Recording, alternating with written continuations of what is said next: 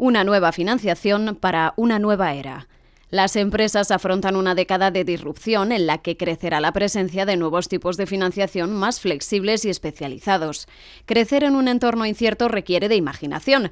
Las empresas, en su estrategia para garantizar el crecimiento ante la creciente competitividad y la necesidad de transformarse, apuestan en muchos casos por acometer operaciones que les permitan ampliar su presencia internacional, consolidar la cuota de mercado o innovar en un contexto de mayor competitividad y disrupción tecnológica. Sin los últimos años las empresas han acometido profundas transformaciones, la próxima década requerirá de apuestas firmes por la innovación. No tener miedo a la reinvención. De hecho, el 66% de los CEOs españoles ya muestra una actitud activa más que pasiva ante la disrupción y asegura estar dispuesto a romper con el status quo del sector antes que optar por esperar a que la competencia tome la delantera.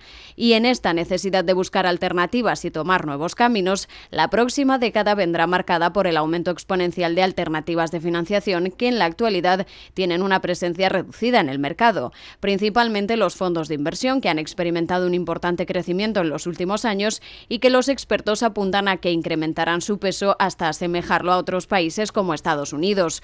Un crecimiento que supondrá dar la vuelta a la realidad actual en la que los bancos continúan siendo la principal fuente de financiación.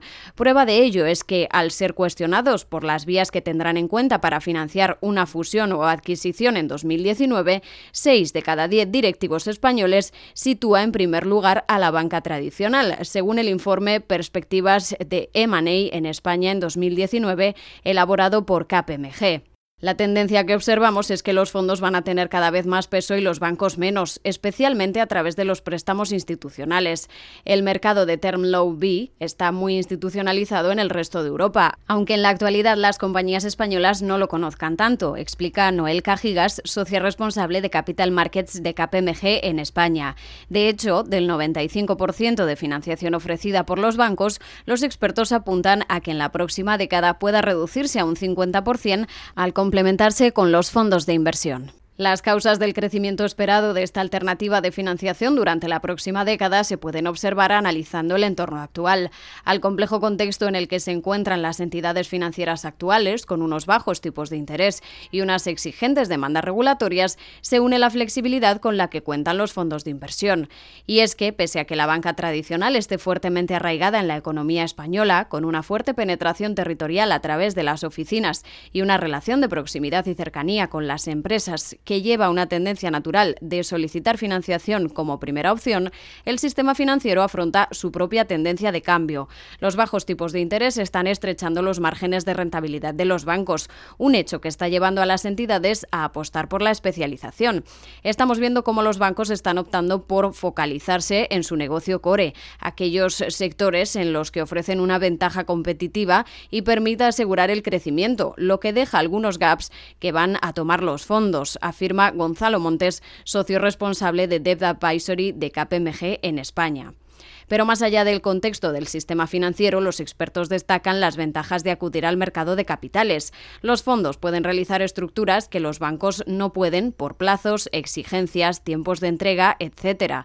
Son mucho más flexibles y cuentan con una mayor apertura, por lo que las compañías pueden acceder a financiación a largo plazo para poder desarrollar nuevas estrategias de negocio y crecer, indica Noel Cajigas. Además de la flexibilidad del capital privado, es importante poner en valor el creciente conocimiento industrial del sector. Dependiendo del objetivo y de la situación de cada compañía, disponer de un private equity puede suponer un impulso en la profesionalización, ya que los fondos cuentan con conocimiento de compañías similares y han acometido estrategias que han generado un retorno y valor, lo que compensa pagar múltiplos más elevados, sostiene Noel Cajigas. De hecho, el precio es una de las principales consideraciones de las compañías en la actualidad.